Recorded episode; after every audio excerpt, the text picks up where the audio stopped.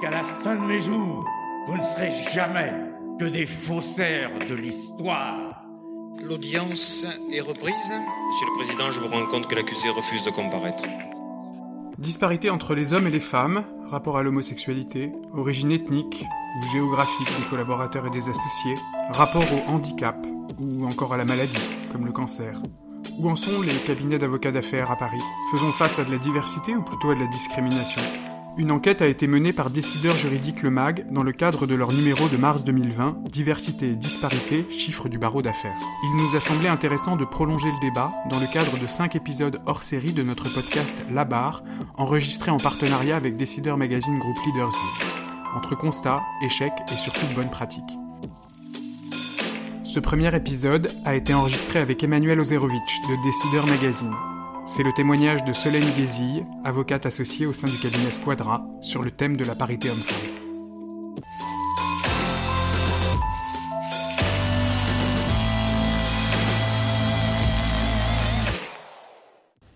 Et vous pouviez pas vous permettre de tenir tête à vos maris Ah, bah non. Ah non, ah, non, non. forcément. C'était des discussions tout, c'est tout de même Ah lui oui. qui rapportait, qui rapportait l'argent, madame. Ah oui. Hein Tandis que maintenant, les femmes, ben, ils sont des fois. Mais c'est uniquement pour ça que vous étiez euh, soumise Bah, fallait faire ça. Comment faire Fallait Ou alors à ce moment-là. mais Sans quoi, ça aurait pas été possible. Ah oui. Non, Puis vous savez, fallait pas aller se plaindre chez moi. Je sais pour moi, il n'aurait pas fallu que j'aille me plaindre chez mes parents. T'es marié, t'as des gosses, me débrouille-toi, arrange-toi.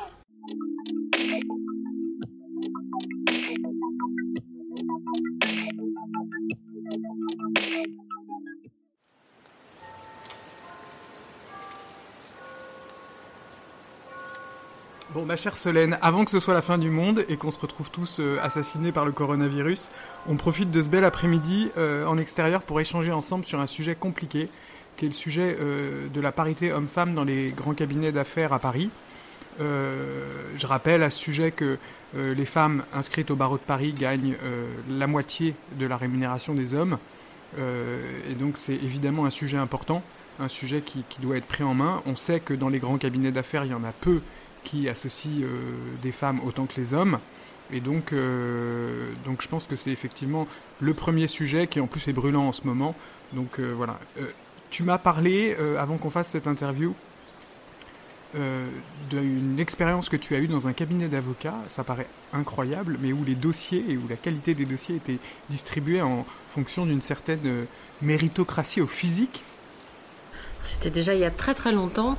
Et c'est vrai que moi, je n'ai pas l'impression d'a- d'avoir souffert euh, d'être une femme et que ça, a pu me porter préjudice dans, ma carrière. Après, j'ai vu des choses de, l'ordre du sexisme ordinaire ou des choses assez, euh, assez choquantes. Effectivement, dans une de mes premières euh, collaborations, l'attribution des dossiers était assez corrélée à son niveau de, charme, si je puis dire. Mais dans ce cas-là, ce qu'il faut, ce que j'ai fait, c'est fuir à toutes jambes pour trouver un cabinet dans lequel on a des valeurs qui, euh, des valeurs qui correspondent aux nôtres. Et moi, c'est ce que j'ai fait. hein. Je suis partie euh, très très rapidement. Et non, j'ai pas eu l'impression que, en tant que femme, j'ai subi des discriminations.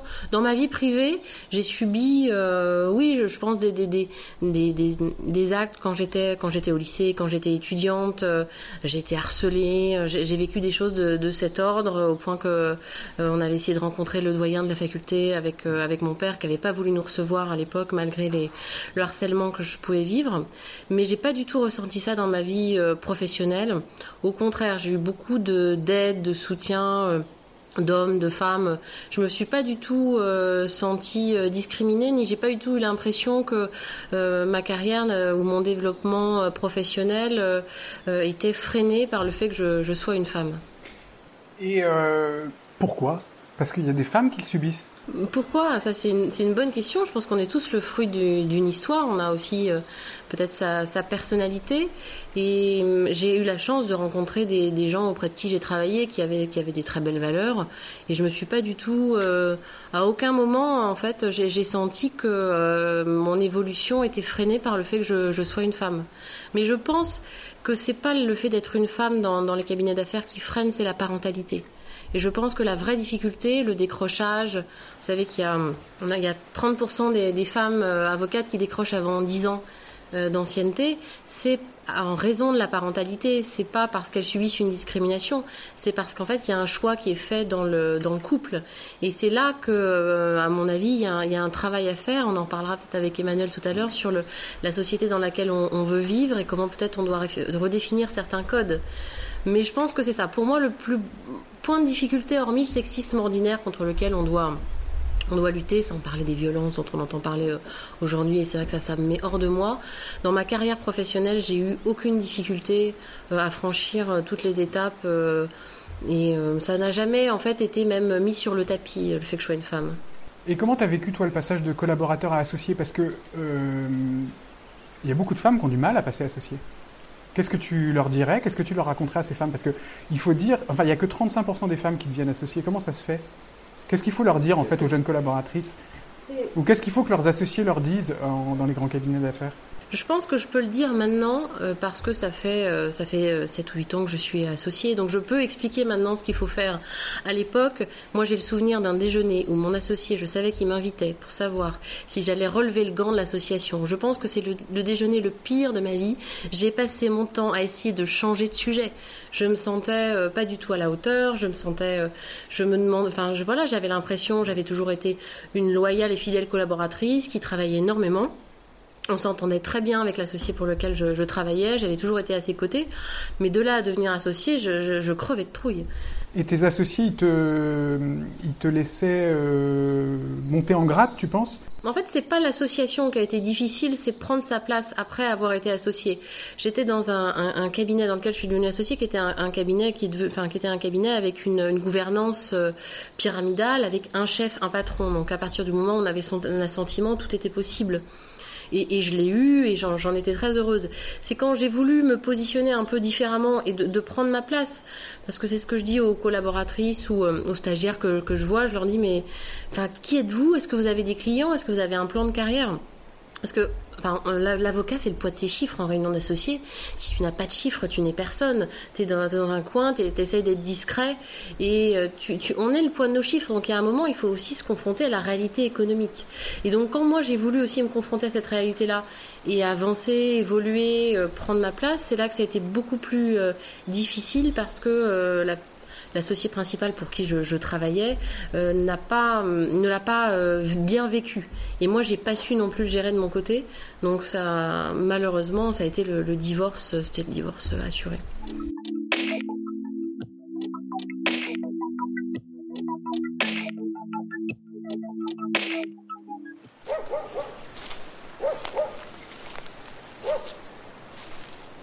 Ça n'a rien d'évident euh, d'évoluer au sein d'une structure, surtout quand il n'y a pas de, de, formation, que vous n'êtes pas euh, accompagné.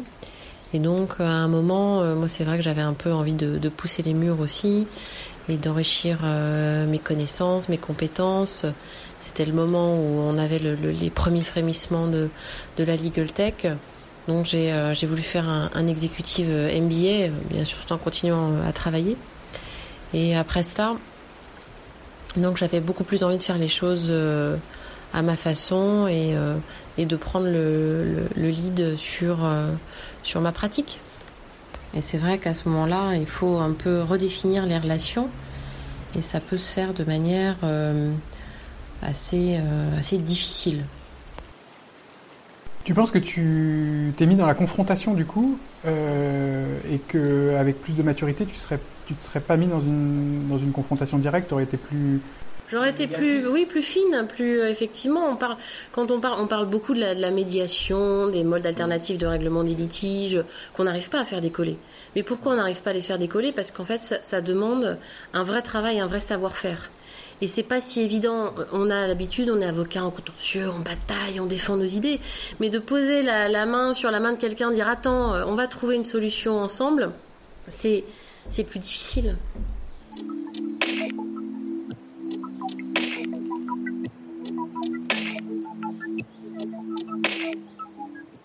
Effectivement dans une euh, dans une structure où il y avait principalement un chef, un décisionnaire, et je suis dans une nouvelle structure euh, beaucoup plus égalitaire, beaucoup plus euh, plate en fait et horizontale. C'est un peu le, le cabinet d'avocats libéré comme l'entreprise libérée. Donc, voilà. Mais c'est là, c'est ça, c'est la Reine des Neiges. Mais Ça, a ses avantages et ses inconvénients en fait. Ça, fait écho à ce, que vivent aussi les gens en entreprise. Et donc il y a des avantages. Le fait d'avoir un chef, d'avoir une référence, il décide, il avance, il tranche. On est plusieurs chefs on a tous euh, un droit de regard euh, et, euh, eh bien ça peut vite aussi être le consensus mou. C'est-à-dire que il peut vite ne rien se passer. Donc si on veut dans une dans une structure avec un, une, une, une, gouvernance qui est beaucoup plus aplatie avancer sur des sujets il faut avoir un ressort de motivation qui est beaucoup plus grand que lorsqu'il y a un chef qui tranche et qui décide. Donc il faut être chacun doit être moteur surtout sur différents sujets. Et donc il faut prendre le, lead sur des sujets et les faire, euh, les faire avancer. Comme la Chine avec le coronavirus, par exemple. c'est ça que tu veux dire? Là, c'est une hiérarchie qui est plutôt verticale. Nous, on est plus horizontal, donc on va tous crever. Ok. Mais ensemble. Mais ensemble. Et, euh, et dans votre, on va parler un peu de, de Squadra. Vous avez donc une hiérarchie qui est plus horizontale. Et dans ce cabinet, il y a autant de femmes associées que d'hommes associés? Presque. Presque. Presque, euh, on est, euh, on est sept. Alors, c'est voilà, il y a trois femmes et quatre hommes. Quatre hommes. Quatre hommes. Et parmi les collaborateurs Parmi les collaborateurs, euh, non, il y a un. Ah oui, il y, un jeune homme qui est parti. Euh, effectivement, il y a plus de femmes aujourd'hui, il y a plus de plus de collaboratrices. Mais c'est un jeune cabinet. Les associés sont assez jeunes et les collaborateurs sont des tout jeunes collaborateurs, entre euh, entre un, même même certains qui viennent de prêter serment et quatre ans d'expérience. Et vous avez des assistants? Ou que des assistantes Parce que moi, c'est quand même, moi j'ai un assistant et une assistante. Est-ce que tu as un assistant ou une assistante aujourd'hui? Oui, moi-même. Donc tu vois la parité respectée, je, suis l'assistante de moi-même. Non, on, a, on est dans un modèle où on n'a pas d'assistante euh, à l'ancienne comme, comme j'ai pu avoir, mais dans mon, dans mon précédent cabinet, euh, on avait les assistantes étaient des, femmes, mais il y avait un homme qui, euh, était au milieu du cabinet, qui était vraiment le rayon de soleil du cabinet.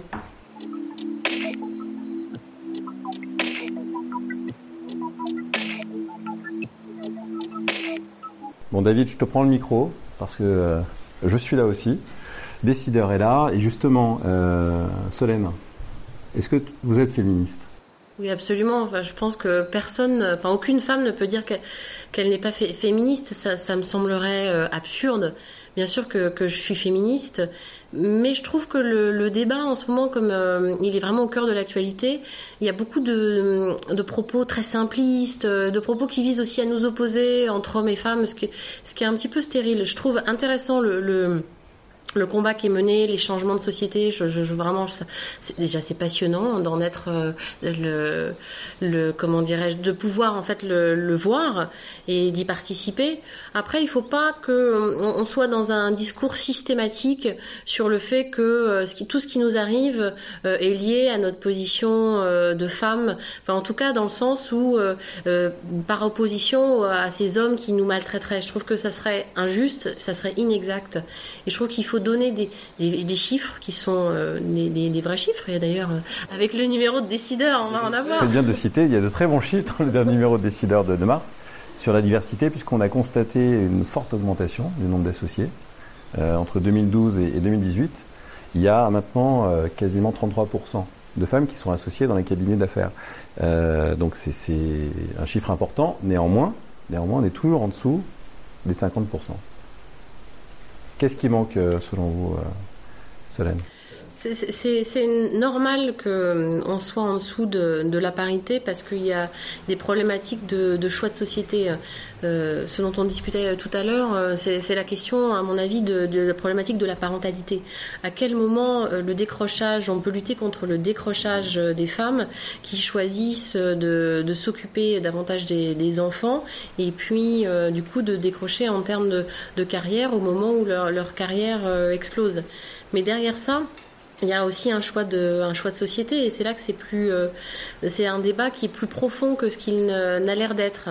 Et si on, dans le, dans les entreprises, les, emplois sont occupés à 85%, enfin les, les temps partiels sont féminins, ça veut dire que je pense pas que ça soit tellement différent euh, sur les, les, femmes, parce que par exemple, quand on, par exemple, quand on parle de la différence de rémunération chez, entre les avocats et les avocates, je pense qu'il y a beaucoup d'avocates qui, euh, comme elles sont profession libérale, se donnent une flexibilité dans la façon de travailler et du coup un chiffre d'affaires bien moins important parce qu'elles prennent ce temps pour elles. Mais il faut qu'on donc il faut qu'on puisse donner des chiffres et c'est bien euh, que le décideur euh, nous, nous, fasse un dossier spécial pour qu'on ait vraiment des chiffres euh, à débattre et à pour déclarer le marché. Il y a en fait un index qui est paru le 1er mars. C'est pas un index décideur officiel dans toutes les entreprises pour l'égalité homme-femme, notamment au niveau de la, notamment au niveau de la rémunération. cet index est fondamental puisqu'il touche toutes les entreprises de plus de 50 salariés et il y a une sanction au bout. Donc la question que je voulais vous poser, c'est est-ce qu'il faut être forcément coercitif pour que la, cause, si c'est une cause, en tout cas c'en est une pour beaucoup, euh, et ça nous intéresse, euh, est-ce que c'est forcément via euh, ce biais coercitif que la mixité, la parité, la diversité peut s'instaurer dans les cabinets d'avocats? Il y a quelques années, Christiane Ferrell-Schuld avait organisé la, journée du pour la journée des droits de, la femme et c'était assez intéressant parce qu'il y avait on a beaucoup discuté de la loi Copé-Zimmermann et, en définitive, même les plus réfractaires estimaient que le quota avait euh, son intérêt pour faire, euh, pour faire évoluer les choses. Mais je trouve encore que ces chiffres sont assez biaisés parce que souvent dans les catégories euh, concernées, il n'y a pas nécessairement assez de femmes et je pense que l'effort à faire n'est pas tellement alors bien sûr, il y a certainement des, mauvais élèves et des gens qui rémunèrent moins à travail égal, salaire égal, mais quoi qu'on en dise, je pense que c'est plus marginal que ce qu'on pense. Par contre, moi, ce qui m'embête, c'est que on a un décrochage en termes de niveau de poste. Et là, en fait, c'est parce que c'est les femmes qui laissent leur carrière. Et donc euh, les hommes prennent euh, euh, prennent les, postes à, responsabilité. Et donc si on doit faire quelque chose c'est faire faire respecter justement la loi Copé-Zimmermann qui va être étendue aux plus petites sociétés pour que dans les conseils d'administration les conseils de surveillance il y ait aussi 40% de femmes alors qu'on est autour de, de 20% aujourd'hui. Donc là il y a des choses à faire. Mais en fait je pense que ces quotas ce vont ce qu'ils vont aider à faire c'est qu'il y a des hommes qui vont aller, ou des femmes, euh, des, dirigeants, qui vont aller voir dans leurs équipes, qui vont aller prendre la main de, femmes plus ou moins jeunes et leur dire, bah voilà, de toute façon, nous, on a des quotas à respecter. Donc, euh, toi, tu, tu, es un potentiel, tu as un talent. J'ai envie de t'accompagner, j'ai envie de t'aider. Et puis, de toute façon, tu, vas être à mon conseil d'administration, peut-être à mon COMEX plus tard. Et je vais m'investir dans ta formation pour équilibrer les choses. Je trouve que c'est plus... Euh, après, c'est mon appréciation, hein, mais je, trouve que la, problématique, elle est plus sur les, niveaux de, de, poste euh, que sur la rémunération elle-même. C'est une vraie question. Après, l'autre question qu'il faut se poser, c'est le besoin des entreprises, euh, et notamment pour les panels. Alors, c'est Hervé Pisani qui nous disait ça. Euh, le fait qu'aujourd'hui, en fait, il y a la pression des entreprises, donc de vos clients, lorsque vous pitchez, pour qu'il y ait en fait au sein de l'équipe des modèles représentatifs de chaque minorité. Euh, est-ce que vous pensez, est-ce que vous pensez que ça, peut améliorer justement euh, concrètement? Parce que euh, là-bas, l'ambition d'être très, je me tourne vers David, c'est un outil concret pour tout le monde. Pourquoi pas? Je, pense qu'il faut effectivement qu'à un moment, il y ait une incitation. Et si l'incitation est économique, si derrière c'est emporter un marché, évidemment, tout le monde va être beaucoup plus intéressé. Euh, voilà, il faut traiter les choses par le, nerf euh, euh, de la guerre. Mais bon, tous les cabinets, il faut voir aussi la taille des cabinets, il faut pouvoir attirer les talents. Solène, en fait, justement, parce qu'on parle de diversité, dans la diversité, vous nous disiez en amont qu'une de vos collaboratrices avait la gnaque, sans être dans les clichés.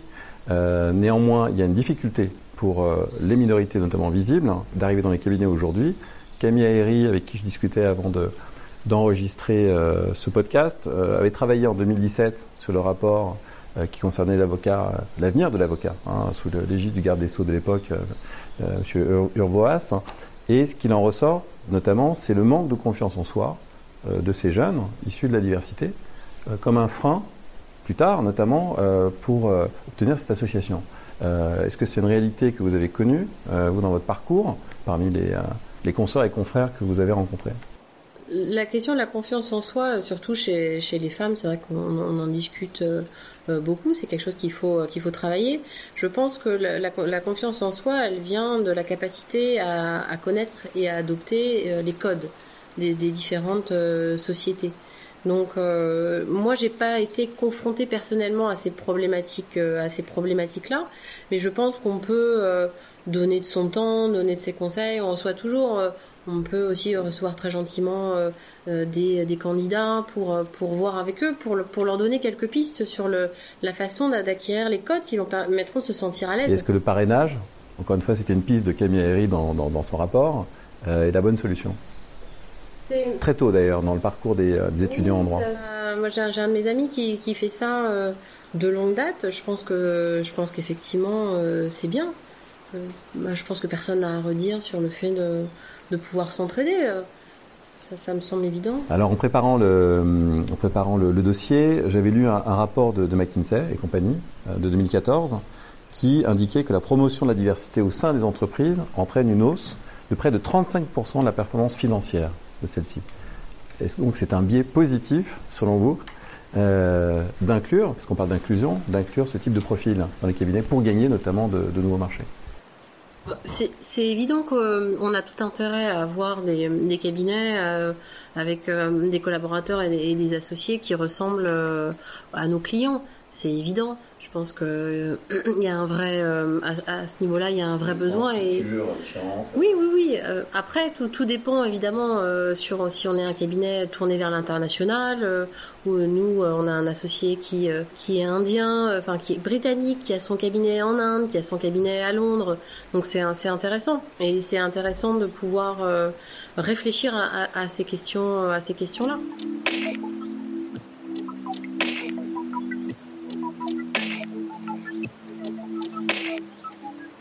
Ce que je disais sur le fait qu'il y ait une, euh, c'est vrai, ce, chiffre choc de, de, différence de rémunération entre les hommes et les femmes, pour moi, enfin entre les avocats et les avocates, n'a pas de sens parce qu'en fait, il correspond à une activité moindre chez les chez les femmes qui euh, se servent du fait d'être libérales pour avoir beaucoup plus de temps qu'elles investissent dans, dans la famille. Et donc, euh, mais tout ça, c'est intéressant, mais en fait, c'est un modèle de société. Si on a euh, un couple avec un, homme qui apporte la manne financière et une femme qui, à un moment, euh, décroche dans son activité professionnelle pour s'occuper des enfants, parce que le, choix du couple c'est de s'occuper des enfants, ben c'est très louable, mais c'est pour ça qu'on a un décrochage entre hommes et femmes sur la rémunération.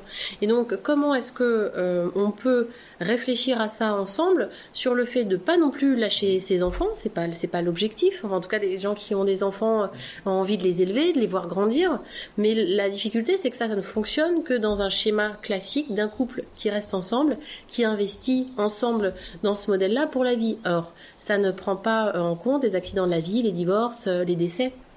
Et dans ce cas-là, il y a une paupérisation déjà avec le divorce, mais avec le fait que la femme, qui du coup a moins travaillé, a moins travaillé à sa carrière, a moins euh, pu mettre peut-être d'argent de côté, mais surtout a donc un déficit de rémunération. Et à ce moment-là, on se retrouve avec une, une, paupérisation et une problématique parce que on n'a pas chiffré économiquement la valeur donnée par la femme dans son investissement pour la famille.